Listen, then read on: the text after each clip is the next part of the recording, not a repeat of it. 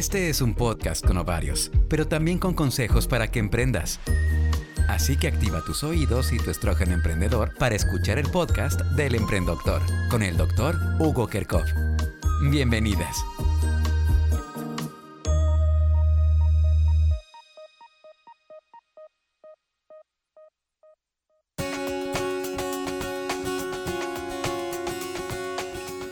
Hola, ¿qué tal? ¿Cómo están? Qué gusto saludarles en este episodio número 10 del Emprendedor. Eh, pues con el gusto de siempre saludarlos y saludarlas a todas ustedes. El día de hoy, pues estamos muy contentos porque vamos a hablar sobre un tema, un tema peculiar, un tema eh, pues que realmente es hasta divertido en muchas ocasiones, pero que algunas veces puede parecer eh, pues cosas chuscas, sin embargo, eh, sí puede tener algunas repercusiones. Y esta vez hablaremos sobre los mitos y las verdades sobre el embarazo. Vamos a ver siete mitos eh, muy interesantes sobre el embarazo. Y bueno, pues he de empezar comunicando y diciendo que, bueno, en el embarazo ocurren cambios, cambios fisiológicos, cambios normales que se dan en el cuerpo de una mujer y que esto pues, pues repercute definitivamente en algunas situaciones de eh, sensaciones, en situaciones también de emociones y por supuesto en opiniones, que eso es algo muy interesante. Y eh, bueno, haciendo un paréntesis, ponemos la definición, un mito es algo creado eh, de manera, digamos, irracional, donde no hay un trasfondo eh, científico, no hay un trasfondo eh, como tal real y que pues surge simplemente como, como, como algo que se rumora, ¿no? un paradigma, en cambio, es algo que sí tiene un fundamento científico y que en su momento fue una creencia y que de alguna manera se acuñó, se creó eh, por la familia, por los amigos, por una misma sociedad y que de pronto se fue eh, pues pasando por generaciones. Entonces esa es la, diferencia entre un mito y un paradigma. Y bueno, pues entre ellos realmente no importa las edades, no importa las condiciones sociales, lo que yo me he dado cuenta en la consulta es que eh, los mitos y las, los paradigmas y las realidades en torno al embarazo son prácticamente condiciones de herencia, es decir, eh, pues eh, se van pasando generación tras generación y familia con familia. Y las madres primerizas generalmente son las que son más susceptibles de tener y de sufrir un amplio eh, repertorio de estos. Así que, pues, escríbeme ahí en, este, en mis redes sociales si tienes algún mito que me quieras compartir, aparte de los que vamos a ver el día de hoy, porque bueno, siempre es importante eh, alimentar esto. Vamos a ver el primer mito. El primer mito es, hay que satisfacer todos los antojos porque si no, el bebé puede salir con algún problema. Hay que comer para dos, entonces los antojos tienen que ser, eh, digamos, eh, pues tienen que cumplirse, ¿no? Completamente. Eso es totalmente falso.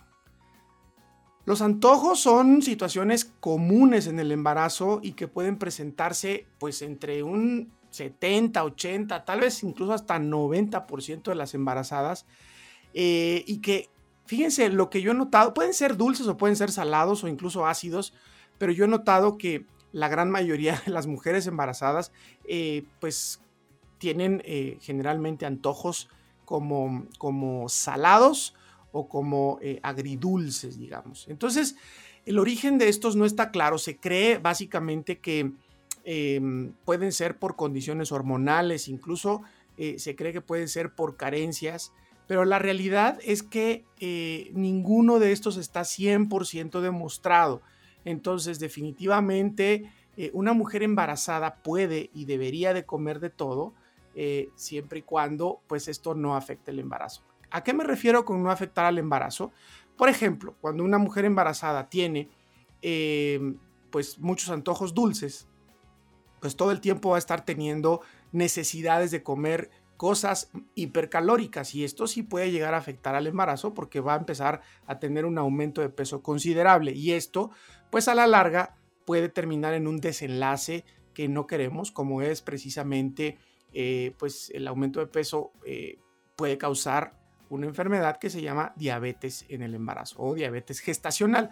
Por lo tanto, eh, no, no es, es, necesario, pues en estos casos, que tú comentes con tu doctor cuando, cuando tengas una situación así, donde estés pues necesitando demasiado dulce o demasiadas cosas saladas.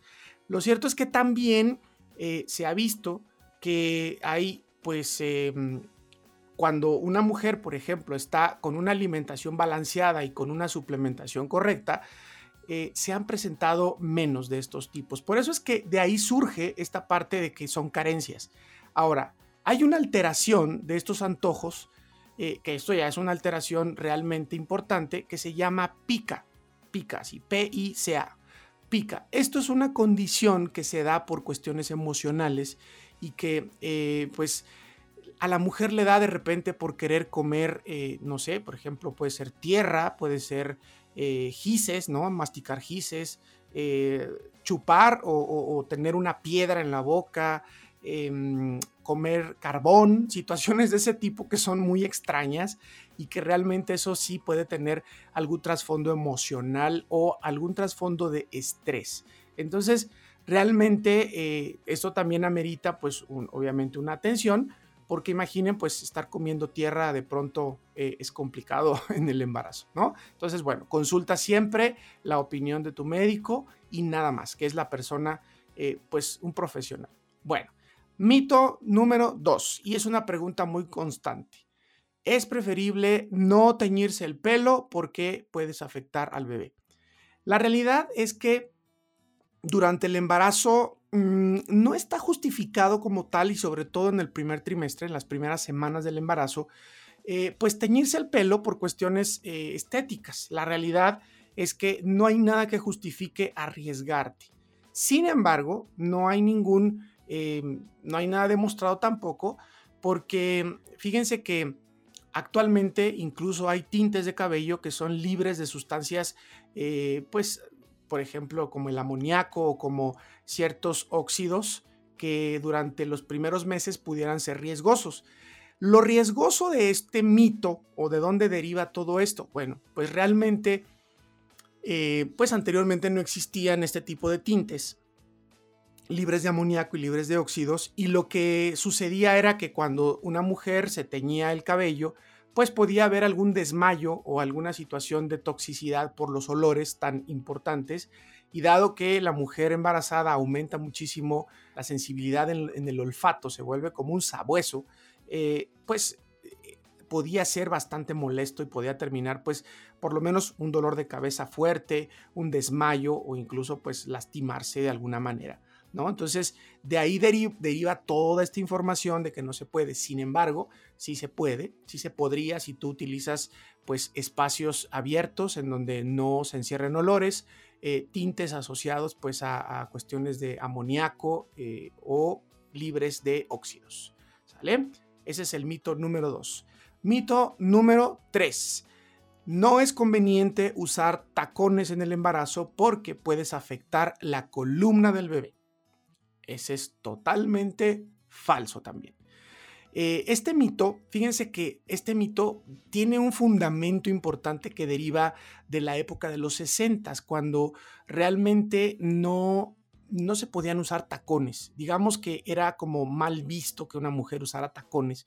e incluso cuando empezaron a usar tacones, pues muchas mujeres, cuando digamos empezó a haber el boom o se puso de moda el usar tacones, pues lógicamente las mujeres podían, podían tropezar más fácilmente. Entonces, de ahí surge esto, ¿no? Realmente una embarazada eh, se sabe que con, el, con, la, con, la dinámica de la pelvis, la anatomía de la pelvis, puede tener cierto grado de eh, alteración en el equilibrio y también los reflejos o las reacciones en una mujer embarazada pueden verse afectadas, entonces tiene reacciones más lentas. Por lo tanto, una mujer que no está acostumbrada a usar tacones, eh, pues se recomienda que en el embarazo pues tampoco los quiera usar, ¿verdad? Porque a veces pasa, ¿no? Que una mujer no está acostumbrada a usar tacones y resulta que en el embarazo le dan ganas, ¿no?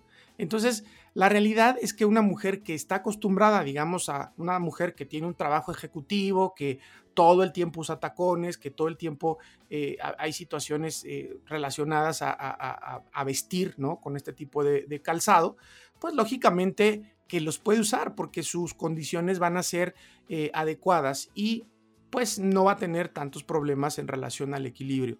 Sin embargo, sí se recomienda tener precauciones, sobre todo pues cuando eh, vas a algún lugar en donde tienes eh, pues algún, algún terreno eh, pues no regular o algún terreno como tal que pueda ser peligroso para usarlos. ¿Por qué? Pues porque una caída sí puede ser pues complicada, ¿no? puede, puede haber pues situaciones de peligro cuando una mujer ya tiene una pancita muy, muy grande y aparte usando tacones. Mito número 4 se deben evitar las relaciones sexuales en el embarazo. La realidad es que las relaciones sexuales en el embarazo no están prohibidas y también se pueden mantener durante todo el embarazo, a menos de que exista una contraindicación totalmente justificada eh, en relación a, por ejemplo, la placenta, en relación a un, eh, embarazo pues, más complicado que tenga que ver con sangrados o con eh, alto riesgo. Pero la realidad es que eh, si bien es cierto que al 80% de las mujeres la libido, el deseo por tener relaciones con su pareja, eh, disminuye, a un 20% de las mujeres en circunstancias totalmente normales, eh, pues les da mucho más ganas de tener relaciones sexuales y curiosamente es cuando experimentan de alguna manera otro tipo de placer, ¿no? Digamos, de, por, esta, por esta parte. Entonces, realmente eh, no está contraindicado, a menos de que tu médico te lo diga, ¿sale? O que tengas alguna condición libre de esto, porque a veces, eh, lo digo, ¿se acuerdan que al inicio decíamos que esto no debería de afectar, pues, eh, información de esta, y precisamente es el motivo de este podcast? Realmente, yo he notado que muchas parejas, pues, son como como existe ese mito de no nos podemos tocar en la intimidad, no podemos estar juntos, muchas parejas sufren eh, pues como, como eh, peleas o muchas indiferencias y este tipo de cosas. Y la realidad es que eso no es justificable. Realmente si hay eh, pues la oportunidad y si así los dos lo deciden, pues lo pueden hacer. Realmente no está contraindicado. ¿De acuerdo? Mito número 5. Cada hijo te cuesta un diente. Ese es algo muy bueno. Yo realmente ese no lo conocía, ese lo, lo, lo supe eh, cuando, cuando estando en la consulta, pues en la vida diaria, que algunas mujeres me lo, me lo, me lo mencionaron. Fíjense que esto, estas afirmaciones vienen de ciertas creencias donde pues realmente el desarrollo del feto, el desarrollo, del bebé, pues producía ciertas descalcificaciones.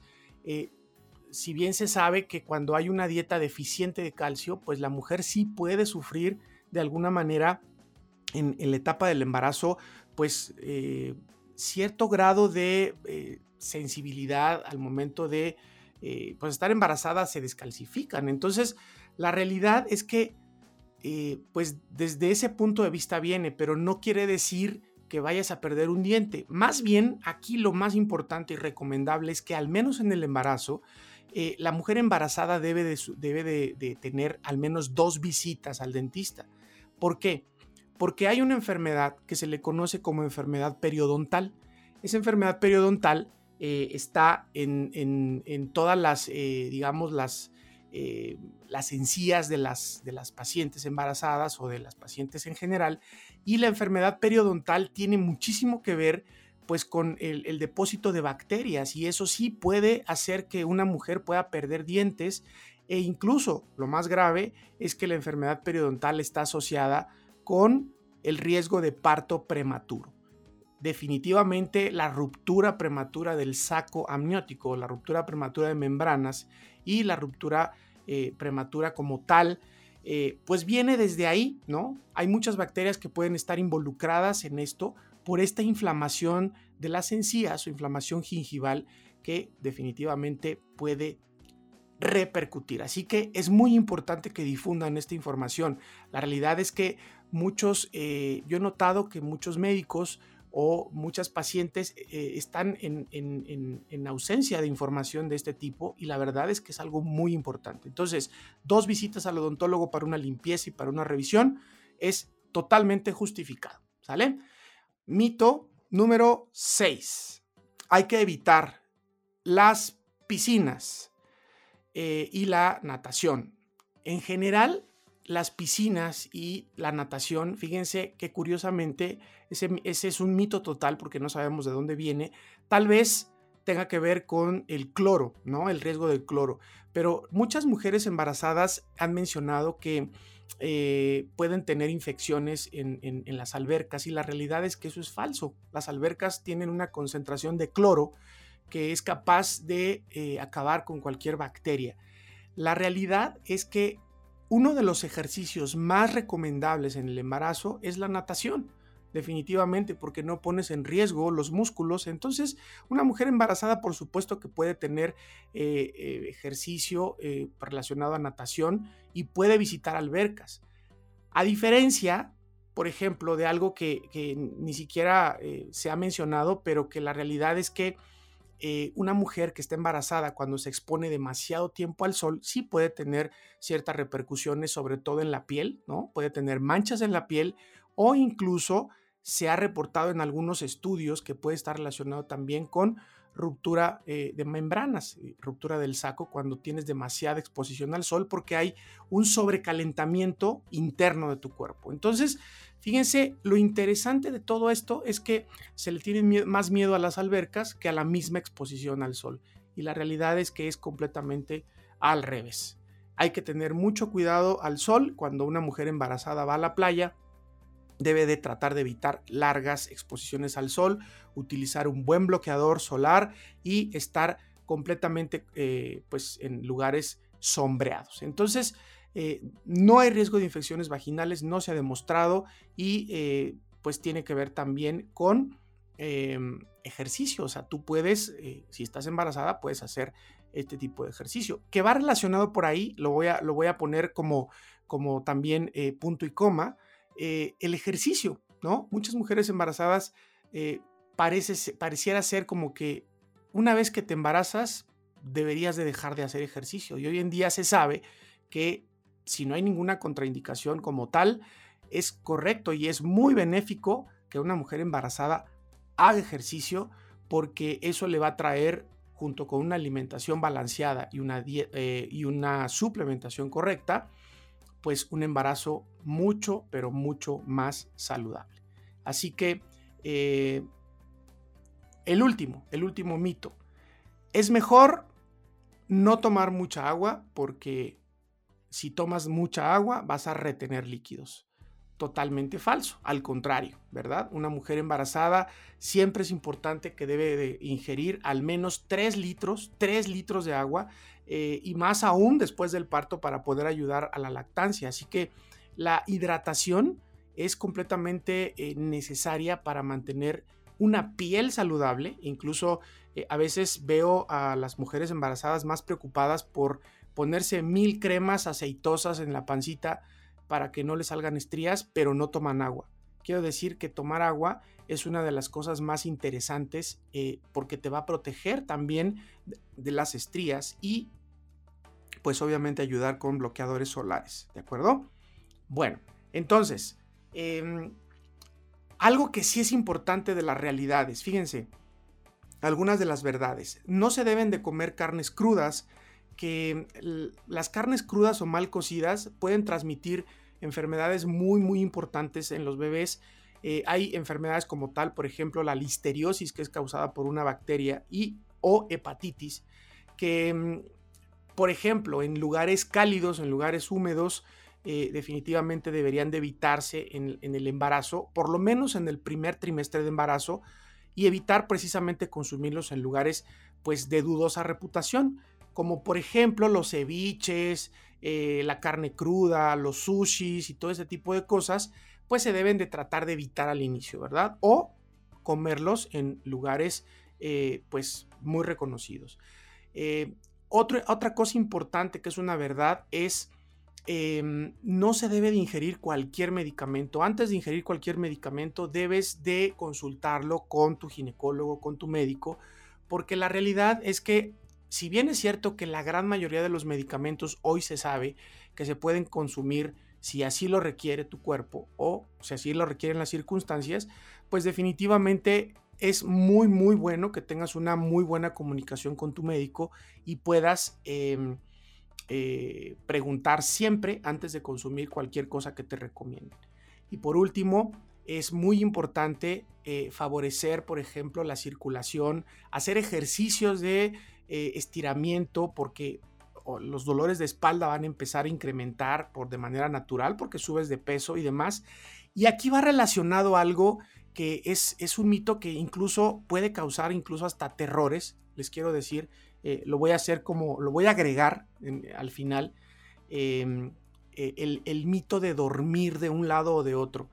Em, constantemente se ha visto, y esto sí tiene una explicación lógica, porque cuando una mujer ya tiene, digamos, la matriz, el útero ocupado por su bebé y ya tiene un tamaño suficiente, el hecho de que duerma de un lado o de otro, duerma boca arriba, eh, algunas mujeres se asustan demasiado porque les, les, han comentado, les han dicho que el bebé puede sufrir eh, asfixia, se puede asfixiar.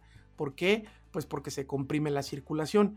Aunque tiene algo de cierto esto, porque sí se puede comprimir en cierta parte, de manera parcial la, circulación, esto sí, eh, pues no tiene la mayor repercusión. Tal vez lo máximo que pudiera llegar a pasar es que eh, pues vayas a amanecer tal vez hinchada de alguna pierna o algo así, pero imagínate si eso fuera realmente 100% verdad, pues ya se hubiera inventado algún colchón para que la mujer no se voltee dormida, porque imagínate, estás en el sueño profundo y tú te puedes voltear sin darte cuenta y podrías hacer eh, pues daño a tu bebé. Así que bueno, definitivamente hay un montón de cosas que pudiéramos seguir platicando de todo esto, eh, pero bueno, eh, es algo que, si se dan cuenta, es información, es información importante y yo quiero, pues con este podcast, decirles que además de que está pues ahí una línea abierta para cualquier, em, eh, cualquier mito, cualquier realidad o cualquier comentario que me quieran hacer en redes sociales, en redes sociales, en Instagram, dr Hugo Kerkhoff, dr. Hugo Kerkhoff, así me pueden encontrar o en Facebook como Hugo Kerkhoff y me pueden ahí hacer sus comentarios sobre mitos y realidades del embarazo y con mucho gusto trataré de contestar todos. Así que bueno, hay que favorecer, el mensaje de esto es, hay que favorecer la comunicación con tu médico, hay que favorecer la comunicación con tu pareja y por supuesto, eso es algo muy importante, cuando hay una mujer embarazada en la familia, todo mundo opina, todo mundo da su opinión y no lo hace por molestar, lo hace más bien por ayudar. Siempre todo mundo te quiere dar pues su mejor opinión para que tú estés mejor. Sin embargo, pues a veces esas opiniones están basadas en información errónea y pues lógicamente esto va a causar a veces más estrés. Así que eh, pues estaremos muy al pendiente de esos mitos, esas realidades. Siempre se aprende, vamos a aprender juntos. Gracias por escucharnos en este podcast número 10, en este episodio número 10 del Emprendedor.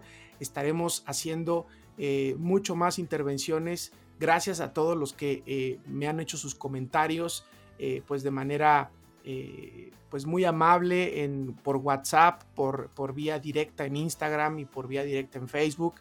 Gracias de verdad a todos los que nos escuchan en todos los países y pues en todas las ciudades de mi querido México. Así que eh, les mando un, un saludo y por supuesto que nos escucharemos en el siguiente episodio. Hasta pronto.